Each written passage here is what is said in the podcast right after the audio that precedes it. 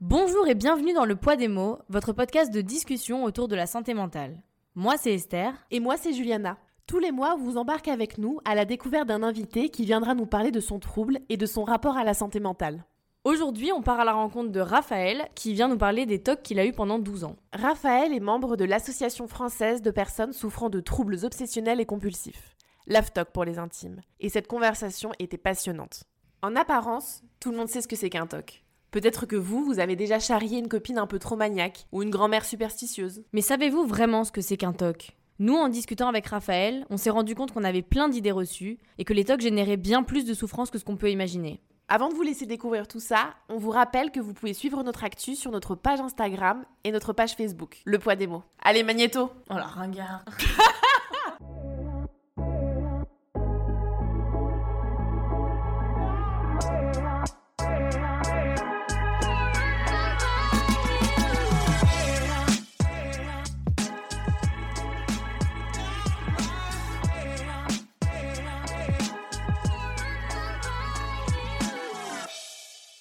Merci Raphaël de, de venir, on est super contente de te recevoir. Alors est-ce que tu pourrais commencer par te présenter? Oui, bien sûr. Euh, Déjà, euh, merci à vous de m'avoir invité et bravo pour, pour ce que vous faites. Je trouve que c'est très bien. Euh, donc, je m'appelle Raphaël, j'ai 29 ans et j'habite à Paris. Et je suis là pour parler de, de mes TOC, enfin des TOC que j'ai eus pendant très longtemps, de l'âge de 14 ans à l'âge de 26 ans, et dont heureusement j'ai réussi à, à sortir. Est-ce que tu pourrais nous expliquer ce que c'est qu'un TOC déjà Oui, bien sûr. c'est- Déjà, la question est intéressante parce que finalement, tout le monde sait, tout le monde connaît l'acronyme TOC. C'est un peu dans le langage courant, mais peu de gens savent exactement ce que c'est. Donc, le TOC, c'est le trouble obsessionnel compulsif. C'est une maladie mentale, que d'emblée le mot soit dit, c'est une maladie. Euh, c'est d'ailleurs la quatrième maladie mentale euh, en France, qui touche 2 à 3 des gens, à des degrés variables, mais ça fait quand même beaucoup de monde. Et c'est une maladie qui est très invalidante, qui euh, est complexe dans son fonctionnement, mais qui peut se résumer sur un, un mécanisme qui repose sur deux choses. C'est d'une part les obsessions, c'est-à-dire des pensées qui sont anxiogènes, qui sont persistantes, et qui sont tellement persistantes, qui vous génèrent tellement d'angoisse que vous êtes obligé euh, de faire ce qu'on appelle des compulsions, donc l'autre aspect de la maladie, qui sont des, des rituels que vous faites de manière délibérée pour calmer, pour neutraliser Mm. les pensées finalement obsédantes. Enfin, on voit surtout le côté comportement. Mais c'est vrai qu'on se rend moins compte du côté pensée et surtout de l'anxiété que ces pensées euh, génèrent, quoi, finalement. C'est exactement ça. La, la clé du TOC, c'est l'angoisse. C'est-à-dire que dans la vie courante, on peut tous avoir des pensées obsédantes qui vont nous, nous embêter quelques minutes, mais ensuite on fait autre chose, on pense à autre chose. Dans le TOC, la pensée ne part pas. Mm. Il y a un système un, un peu plus complexe de pensée intrusive qui génère des pensées automatiques qui rentrent aussi en collision avec certains systèmes de croyances, mais on, là on rentre un peu dans le détail euh, presque technique de la maladie. Ouais. Mais en effet, on se rend, on se rend pas compte et l'angoisse est tellement forte qu'on on, on ne s'en débarrasse qu'au prix de rituels qui, au fil du temps, deviennent de plus en plus longs, de plus en plus complexes. Et les gens, en général, ne connaissent que ça, c'est-à-dire des gens qui vont se laver les mains pendant, euh, et ça a été mon cas, pendant des heures et des heures. Mais même ça, parfois, ne calme pas l'angoisse, qui est vraiment l'é- l'élément clé du TOC. Ouais. Et donc, du coup, concrètement, pour toi, comment ça se manifestait? Alors pour moi, il y a, on va dire, il y a plusieurs familles de TOC qui sont en fait des familles d'obsession, c'est-à-dire des thèmes de pensée qui, euh, qui reviennent.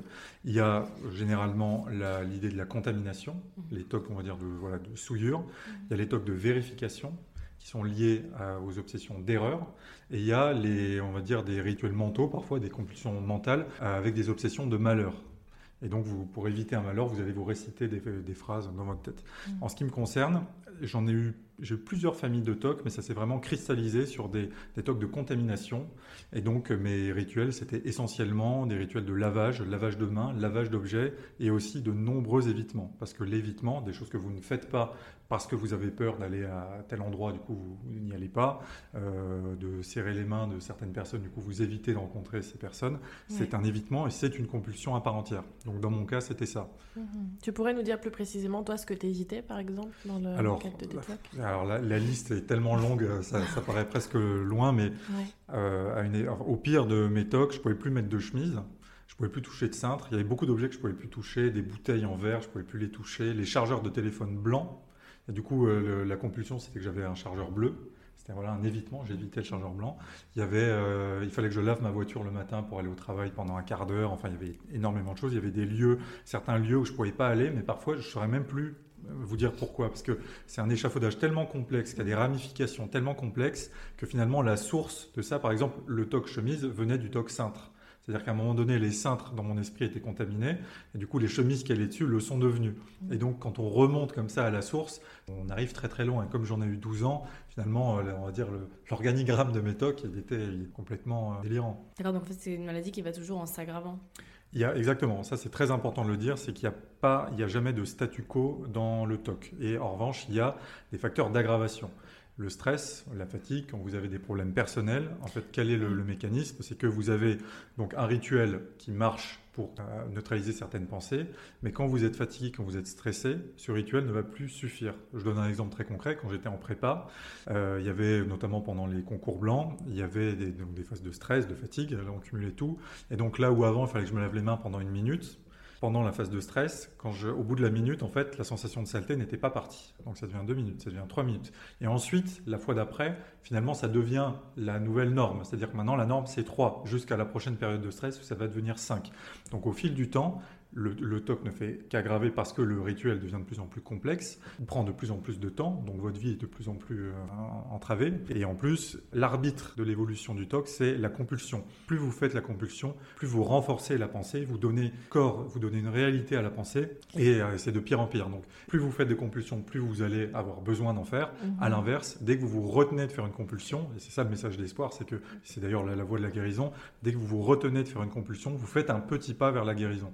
Et est-ce que le contenu du TOC est lié à l'histoire personnelle de, de, la, de la personne en question ou pas? Alors, ça dépend des cas. Mhm. Dans mon cas, c'était oui, mais dans d'autres cas, c'est non. C'est-à-dire qu'il y a un schéma assez classique, bon, même s'il y a évidemment des exceptions. C'est en fait le TOC se déclenche avec la conjonction de deux facteurs. Il y a d'une part ce que les psys appellent un, on va dire un terreau génétique favorable, c'est-à-dire vous avez un caractère obsessionnel sans que ce soit pathologique, c'est-à-dire que quand vous êtes enfant, vous êtes bien toujours euh, les, classer les choses dans l'ordre, jamais en retard. vraiment, ça se manifeste, ça peut se manifester comme ça. Et l'autre facteur, c'est ça peut être un événement marquant, un événement déclencheur. Dans mon cas, moi j'étais un cas d'école, c'est-à-dire que quand j'étais enfant, en effet, j'avais un peu un caractère obsessionnel, sans que ce soit grave hein, ou alarmant, mais simplement c'était des signes avant-coureurs. C'est quoi un caractère obsessionnel dans l'enfance? Euh, C'est une l'obsession soit du rangement, soit de, de, l'ordre, mais c'est pas forcément lié aussi à des choses aussi objectives que ça. C'est pour ça que c'est pas si simple à déceler, y compris chez les enfants. Et voilà, jamais être en retard, vraiment s'énerver quand on est en retard. Il y a, on voit parfois dans la rue quand il y a des carreaux, mm. les ah, enfants bah qui marchent, qui évitent les, joints entre les carreaux. Enfin, c'est ce genre de choses. Ça, j'ai presque l'impression que c'est un peu un classique, tu vois. Je sais que les enfants ont beaucoup de tocs, mm. et moi, je me suis un peu posé la question. Ils ont des manies. Ils ont des manies. Ah, ça, c'est une question importante. C'est pas encore forcément des. Quelle est la différence du coup entre un toc et une manie Il y, a, une, définition médicale du toc qui, euh, à titre personnel, ne me satisfait pas complètement. C'est qu'on considère que vous avez un toc quand vous passez plus d'une heure à faire vos rituels. C'est une définition, bon, qu'est-ce qu'elle est? Elle a une deux limites, c'est que, en fait, c'est plutôt la charge mentale et l'angoisse que ça génère qui est révélatrice, finalement, du caractère pathologique de votre trouble. Et d'autre part, cette définition ne prend absolument pas en compte les évitements, qui par définition prennent pas de temps parce que vous le faites pas, mais qui sont quand même un élément constitutif de la maladie. Et... Ça veut dire quoi? C'est-à-dire 58 minutes C'est pas... C'est pas, un toc, ça dure Il y a l'angoisse qui est associée, parce que si on ne peut pas mais si le rituel, mais qu'on y pense toute la journée... C'est ça, euh, c'est très objectif, c'est très médical. Comme, euh, mais même les psys sont pas... C'est vraiment... Mm. Eux-mêmes disent que c'est pas une définition satisfaisante, c'est voilà, de toute façon, quand vous faites, vous allez voir un psychiatre et que, que vous demandez un diagnostic, il vous pose pas est-ce que vous passez une heure ou une heure dix, c'est vraiment, il le sent, et c'est la, souffrance que vous avez, le, caractère vraiment persistant de l'angoisse qui va faire, qui va déterminer le caractère pathologique ou non. Et j'ai beaucoup de gens, même pendant le Covid, qui disaient Ah, ça y est, je me, je me lave les mains quand je rentre, j'ai un toc. Attention, il y a, un sens, il y a réalité derrière et un peu différent. c'est ce que tu me disais justement, c'est quand moi j'ai dit il y a beaucoup d'enfants qui ont des tocs. En fait, c'est un mauvais usage du terme toc. Alors, ce que tu la, la, frontière parfois peut être, euh, mais, mais, vraiment dans, dans, le TOC, il y a la, il y a la notion d'angoisse persistante qui est même paralysante. C'est-à-dire que vous ne pouvez pas, quand vous avez une pensée angoissante et que vous avez l'envie de vous laver les mains, vous ne pouvez, vous pouvez pas tenir une conversation. Mmh. Vraiment, vous ne pensez qu'à ça. Mmh. Euh, et dans les enfants, il y en a, il y a des enfants qui ont des TOC. Hein. Je ne dis pas mmh. qu'ils en ont pas, mais je dis attention, voilà, ne pas s'alarmer trop tôt. Il y, a, il y, a, des enfants qui ont un, caractère un peu obsessionnel sans que ce soit un TOC. Ça, peut-être que ça ne deviendra jamais un TOC. À l'inverse, il y a des gens qui n'ont pas forcément de caractère obsessionnel tel que je le décrivais et qui vont développer un TOC. Donc les cas sont très différents, mais il y a quand même un mécanisme qui statistiquement se retrouve, Ouais. qui d'ailleurs intervient entre, euh, entre plutôt 14 et 25 ans. Et voilà, mais c'est difficile de généraliser. Mais moi, je me demande si justement cette généralisation, ça participe pas au fait de un peu décrédibiliser le TOC, c'est-à-dire finalement, euh, ah oui, euh, ta femme ou ton mari fait un peu trop le ménage, bah il a un TOC, comme on peut le faire avec d'autres, tu vois, ah, je suis un peu bipolaire, euh, je change d'humeur très oui. rapidement. Très bon je, je sais pas si ça décrédibilise vraiment, Ah, ça banalise en tout mais cas. ça, banalise. ça Et, banalise, et ouais. ça, et ça fait fi des, des cas où le TOC, euh, on ne meurt pas du TOC. En revanche, le TOC mène à des dépressions qui peuvent être très sévères. Oui. Certaines formes de TOC mènent au suicide. Il y a Ouais. des formes de TOC, il y a des obsessions. euh, une famille de TOC que j'ai pas abordée, c'est les phobies d'impulsion. Ouais. Mhm. Les phobies d'impulsion où vous allez avoir peur, si jamais vous vous retrouvez euh, dans une pièce toute seule euh, avec un enfant, de violer ou de tuer. Et donc les compulsions, c'est que vous allez éviter toutes les situations où vous vous retrouvez seul avec un enfant, ou si vous avez une euh,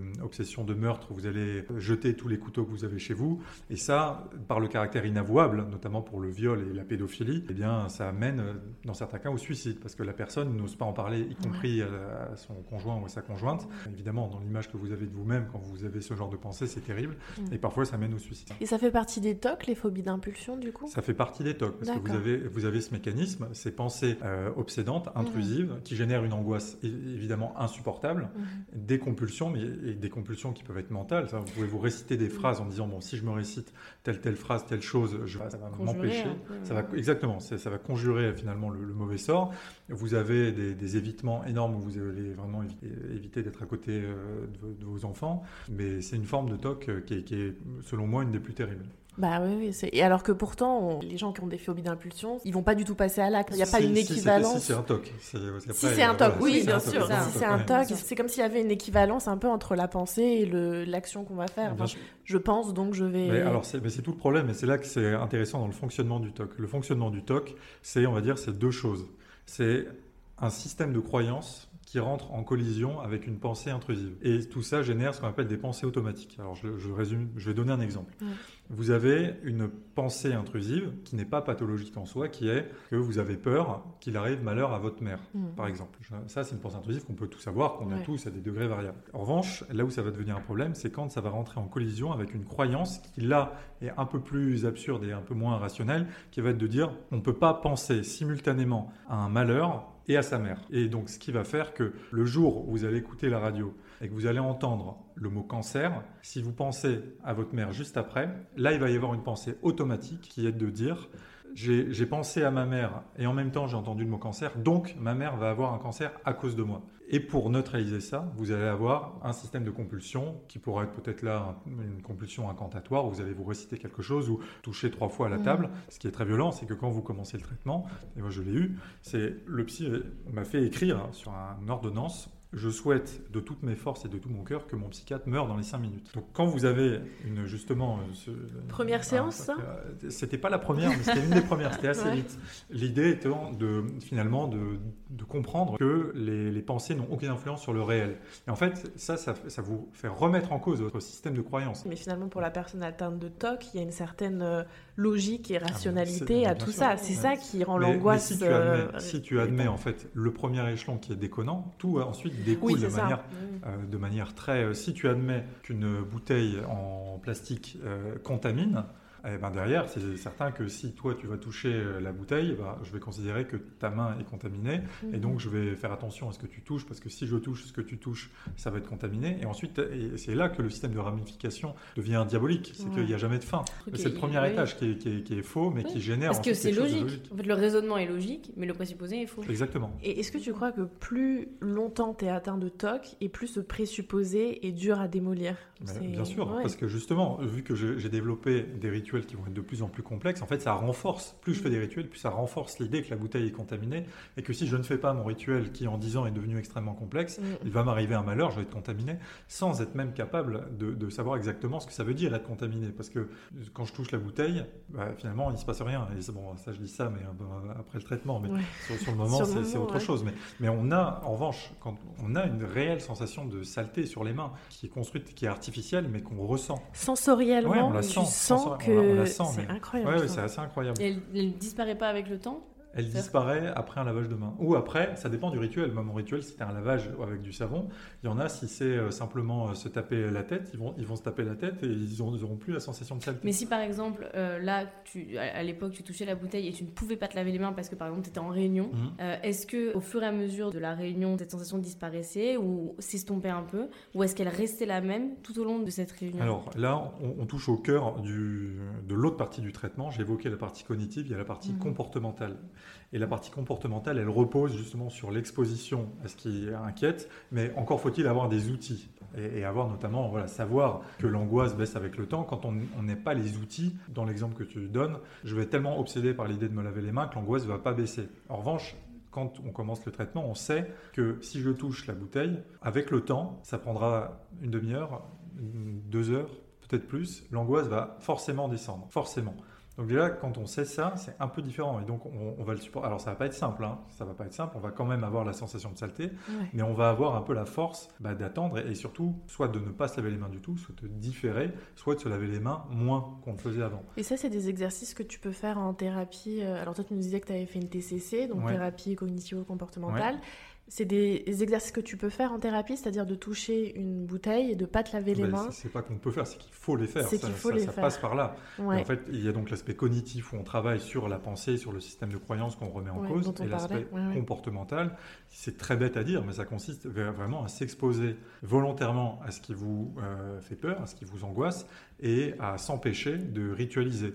Et les deux, les deux aspects se renforcent l'un l'autre avec le temps, mais au départ, ça paraît bête à dire, mais sur l'exemple de la bouteille, ça veut dire qu'il faut que j'accepte de ne pas me laver les mains, d'attendre que ça passe, et ça peut durer deux heures. Et d'ailleurs, c'est ça. Mais après, on le fait dans la TCC de manière très progressive, mhm. c'est-à-dire qu'on fait une, forme de cartographie de vos tocs, c'est-à-dire que vous partez du lever au coucher, vous recensez tous vos tocs et vous les notez. Vous notez par niveau d'angoisse. Et vous voyez qu'il y a des situations qui génèrent des angoisses plus fortes que d'autres. Et vous commencez par les situations les moins anxiogènes.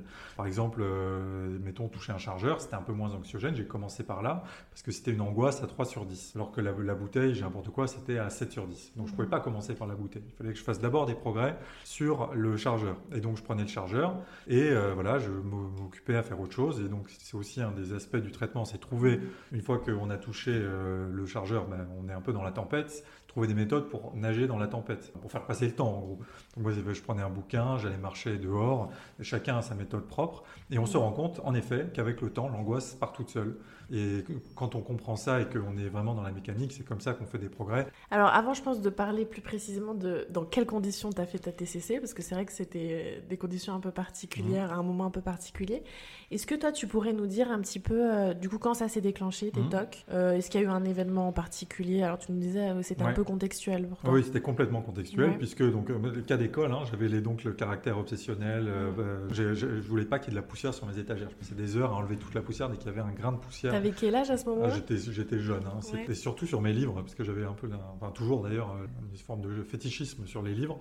Et l'événement déclencheur, c'était le divorce de mes parents, qui est mhm. intervenu quand j'avais 14 ans, qui était, qui était très dur, une situation très difficile. Et donc finalement, les, les, les, premières manifestations des tox, c'était une manière de se protéger, de mettre à distance, qui était le, le danger, savoir mes parents. Et donc, les premiers tocs, c'était, j'avais du mal à toucher un peu des objets qu'ils avaient touchés, notamment les poignées de porte. Mhm. D'abord, une difficulté à, à toucher les poignées de porte. Ensuite, une impossibilité.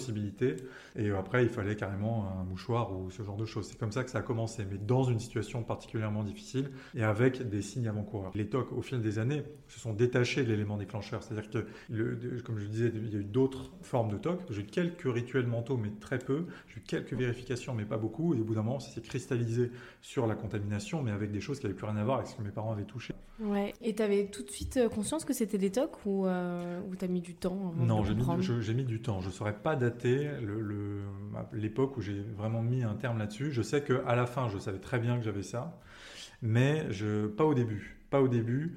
Au début, c'était un peu une forme de résistance, en fait. Même si ça, évidemment, ça, vous détruit hein. petit à petit, c'est très toxique. Mais il y avait quand même cette idée que je résistais à une situation qui était très dure à la maison, que c'était une manière de, se défendre. Mm. Et donc, il n'y avait pas cette, cette conscience que c'était quelque chose qui allait m'emmener euh, très loin.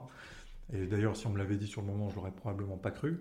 Mais il n'y avait, pas cette conscience au départ que c'était un TOC. Parce que je savais pas ce qu'était un TOC, comme la plupart des gens, en fait. Je connaissais pas ce mécanisme. J'étais pas à une heure par jour de rituel. Par contre, c'était bien un TOC. C'était les, prémices d'un TOC. Et voilà, et qui allait évoluer pendant plus de dix ans. Euh, Mhm. de manière euh, pas contrôlée. Ouais, d'accord. Et au, alors, au moment où ton TOC était le plus, tes TOC étaient les plus importants, est-ce que tu pourrais un peu nous décrire comment ça se manifestait dans une journée ah, oui, euh? bah, c'était, non, mais oui, c'était en 2019, euh, puisque justement, le, ce qui a fait le, déclic, c'était que, que j'ai, mon ex-compagne m'a quitté à cause de ça.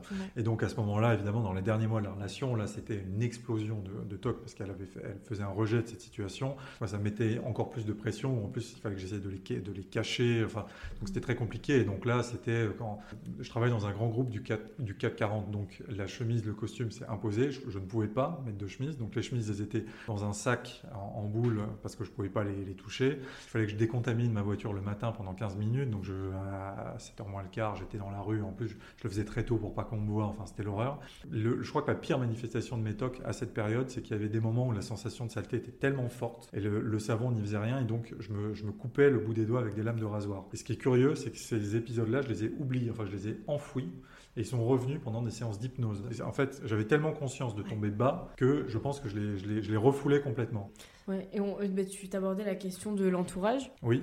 Quelle a été ta place dans, les, dans tes rituels? Alors c'est très simple. Pendant dix ans, personne ne l'a su. Je n'en ai parlé à personne et personne ne l'a vu parce que on trouve toujours un moyen de faire ces rituels en cachette, d'éviter les situations qui posent problème, ce qui est une catastrophe parce qu'en attendant le TOC euh, évolue. Parce qu'il y a un sentiment de honte? Bien sûr, il y a un sentiment de honte. Euh, vous avez une image très dégradée de vous-même. Au début, vous vous croyez fou.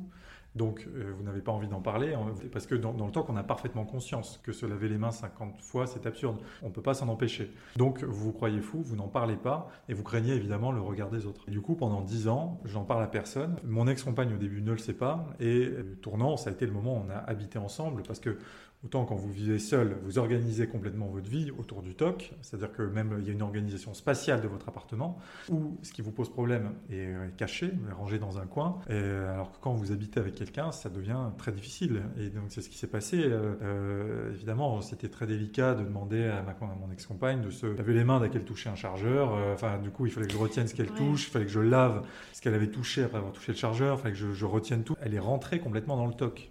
C'est-à-dire qu'elle s'est mise à faire les rituels avec moi, à ma place, à éviter de toucher euh, certains objets. Mmh. Et j'ai commencé à exercer sur elle une surveillance à laquelle elle s'est pliée qui évidemment déjà condamnait notre relation euh, nécessairement. On allait, on allait dans le mur euh, parce qu'elle a, évidemment accumulé un mal-être pendant euh, du coup deux ans avant que ça n'explose chez elle, mais elle est complètement rentrée dans le toc. Ce qui, a aggravé en fait. Ce qui a aggravé considérablement mon, ma situation à moi, parce qu'encore une fois, comme je, je, le dis, je le répète, c'est la compulsion qui, est l'arbitre de l'évolution du TOC. Donc plus vous faites des compulsions, plus vous aggravez euh, le TOC. Moins vous le faites, plus vous allez vers la guérison.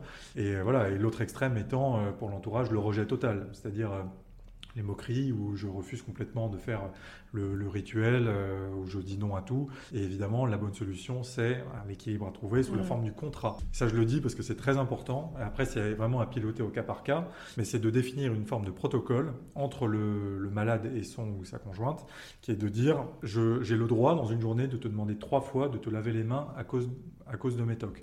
En revanche, à partir de la quatrième, j'ai plus le droit. C'est une manière de guérir. Et on en parlait un peu tout à l'heure. Donc toi, tu avais commencé une TCC. Moi, c'est ce qui m'a un peu interpellé. Deux mois avant le début du Covid. Tu nous avais dit quelques, mois, avant le début. Ouais, trop. En, en, octobre et le Covid, c'était en mars. Ouais. ouais six mois. Heureusement que c'était six mois parce que. Tu penses que. Ah, ça aurait été plus dur. Ça aurait été plus dur. D'une part, en plus, vu que vous sortez pas, enfin là, c'est quand même une phase où vous avez besoin socialement d'être entouré. Mhm. Euh, bon, évidemment, j'avais des tocs de contamination, donc pandémie mondiale, c'est pas, c'est pas, pas dingue. Et surtout, au bout de six mois, j'avais quand même des outils, puisque mm. pendant deux mois, je n'ai fait que ça. J'étais en arrêt maladie. Donc j'avais déjà une méthode qui était, qui était éprouvée, qui était solide, qui avait déjà donné des résultats. Et donc, quand le Covid s'est déclaré en mars, j'étais armé. Et ça n'a pas été simple. Ça, en fait, ça a ralenti la progression. Quand je, je m'exposais, pendant mes exercices d'exposition, une de mes manières de faire passer l'angoisse, c'était d'aller marcher dehors. Euh, là, bon, si, on avait quand même le droit, il y avait un kilomètre, une heure, mais, mais, du coup, forcément, c'était moins, les progrès ont été moins rapides. Mais pour autant, le, le, travail était là. Finalement, ça a même été un test grandeur nature. Pendant le Covid, il y avait une réalité d'un danger qui aurait pu donner aussi du grain à moudre quelque part entre guillemets aux personnes qui avaient des tocs. C'est-à-dire là, dans la réalité des choses, effectivement, il y avait de quoi être inquiet et on pouvait se sentir contaminé. bien sûr, bah, le, TOC, c'est la maladie du doute. Et tous, tous les rituels que vous faites, c'est pour euh, annuler le doute. Mm. Et, euh, après, euh, vous annulez le doute par des rituels que vous définissez vous-même. Donc évidemment, le Covid, bah, on sait qu'il y a quelque chose qui circule, qu'il y a un risque de l'avoir, et on met des gestes barrières. Donc évidemment, c'est une logique, beaucoup très tokienne. Hein, J'invente un mot, mais, mais on voit bien l'idée. après, voilà, dans, le, le, Covid, c'était les gestes barrières, on comprend, il y avait, c'était rationnel dans le TOC, on développe ça de manière très... Euh, parce que pour le TOC, il faut que le doute soit zéro. Et une partie du traitement, l'aspect cognitif, c'est d'accepter que le risque ne soit pas zéro. C'est de prendre conscience que déjà le risque, il est faible. Le risque d'avoir une maladie grave en prenant le métro, c'est très faible, mais ça existe, c'est pas zéro.